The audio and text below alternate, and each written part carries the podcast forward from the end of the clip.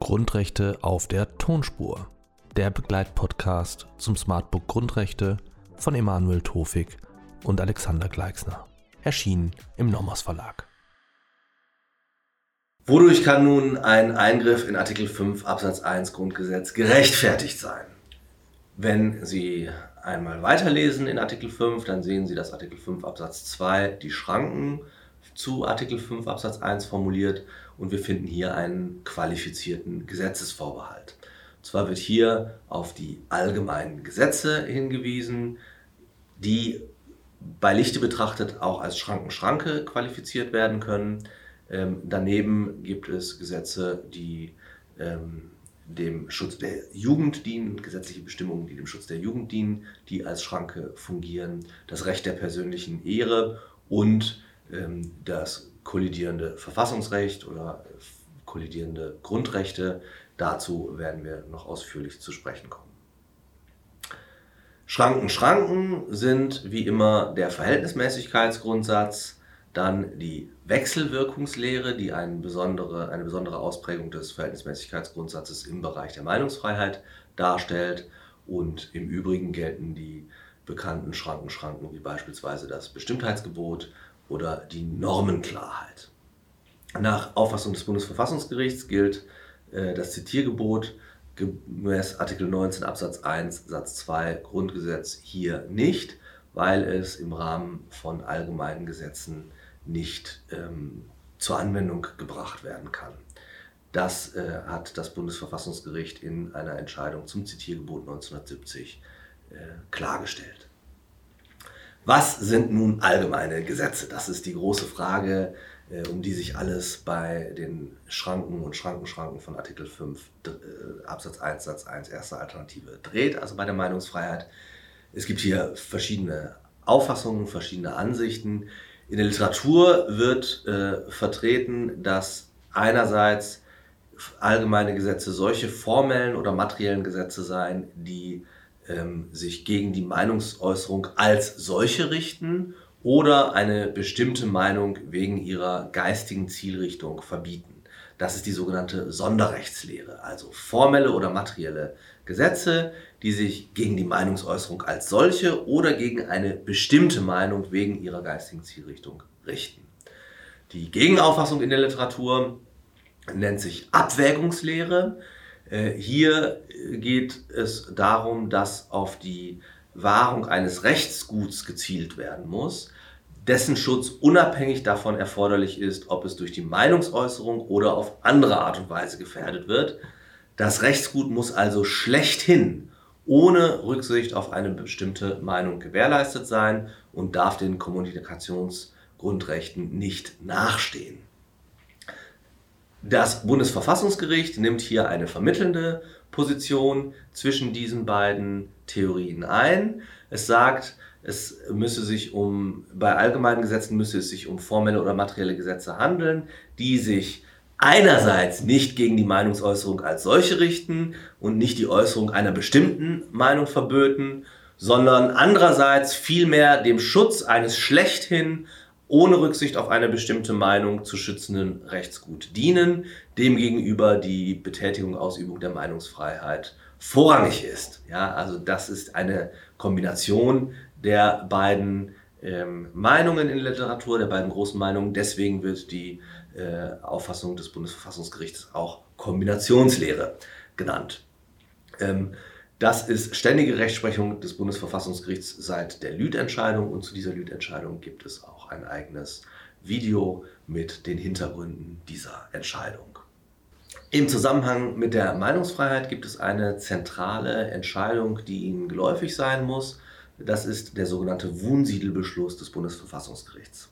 Was war der Sachverhalt? Ich zitiere einmal aus der äh, Sachverhaltszusammenfassung aus der amtlichen Sammlung.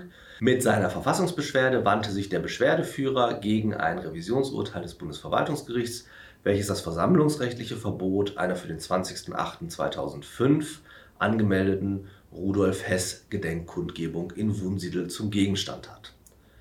Gestützt ist die Entscheidung auf 15 Absatz 1 Versammlungsgesetz in Verbindung mit 130 Absatz 4 StGB. Der Beschwerdeführer wandte sich sowohl gegen 130 Absatz 4 StGB selbst als auch gegen dessen Auslegung im konkreten Fall. 130 Absatz 4 StGB lautet, mit Freiheitsstrafe bis zu drei Jahren oder mit Geldstrafe wird bestraft, wer öffentlich oder in einer Versammlung den öffentlichen Frieden in einer die Würde der Opfer verletzenden Weise dadurch stört, dass er die nationalsozialistische Gewalt- und Willkürherrschaft billigt, verherrlicht oder rechtfertigt.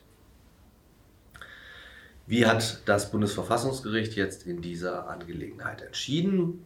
Auch hier darf ich aus dem Wunsiedelbeschluss aus dem Jahr 2009 noch einmal wörtlich zitieren.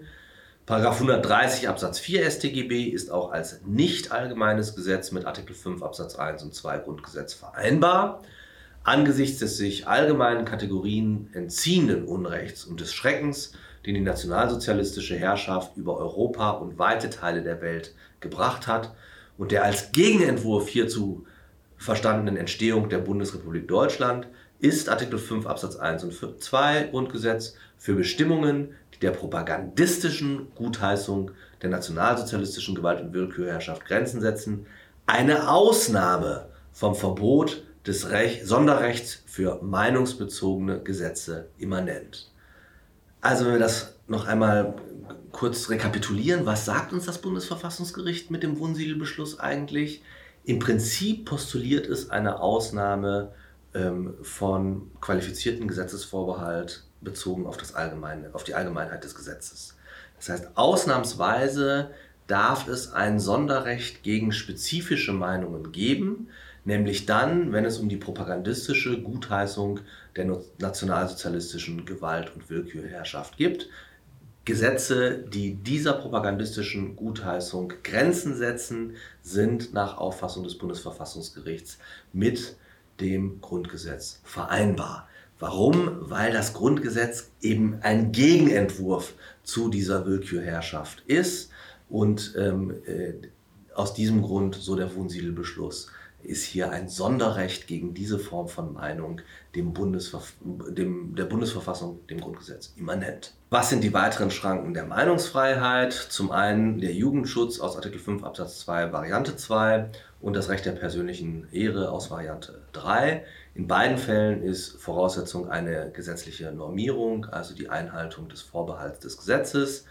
Im Bereich des Jugendschutzes gibt es dies beispielsweise durch das Jugendschutzgesetz das Recht der persönlichen Ehre ist im StGB ähm, geschützt, in den Paragraphen 185 folgende, aber beispielsweise auch im Deliktsrecht des BGB. Ähm, hier gibt es einen dogmatischen Unterschied zum allgemeinen Gesetz.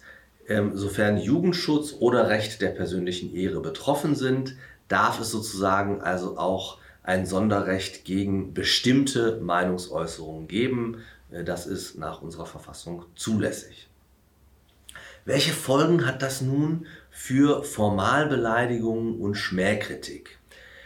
Die Idee ist, grundsätzlich sind Formalbeleidigungen und Schmähkritik zwar vom Schutzbereich umfasst, in der Regel sind sie aber auf Schrankenebene nicht zu rechtfertigen. Insofern tritt dann die Meinungsfreiheit hinter das allgemeine Persönlichkeitsrecht zurück. Das allgemeine Persönlichkeitsrecht aus Artikel 2 Absatz 1 in Verbindung mit Artikel 1 Absatz 1 Grundgesetz diesem Grundrecht werden wir uns später noch einmal genauer zuwenden. Ist kollidierendes Verfassungsrecht eine Schranke neben Artikel 5 Absatz 2? Äh, ob insbesondere kollidierende Grundrechte als verfassungsunmittelbare Schranken außerhalb von Artikel 5.2 Grundgesetz herangezogen werden können, ist im Einzelnen hoch umstritten. Das Problem ist, dass äh, eine so begründete Schranke die im Interesse der Meinungsfreiheit recht eng gefassten Schranken des qualifizierten Gesetzesvorbehalts, also der allgemeinen Gesetze im, Artikel 5, im Sinne von Artikel 5 Absatz 2, zu unterlaufen drohen. Und aus diesem Grunde ähm, äh, ist man hier sehr zurückhaltend. Ist das Zensurverbot eine Schranke der Meinungsfreiheit? Der Systematik zufolge handelt es sich beim Zensurverbot um eine Schrankenschranke zu Artikel 5 Absatz 2 Grundgesetz. Das heißt, das Zensurverbot beschränkt allgemeine Gesetze, beschränkt das, was durch allgemeine Gesetze geregelt werden darf.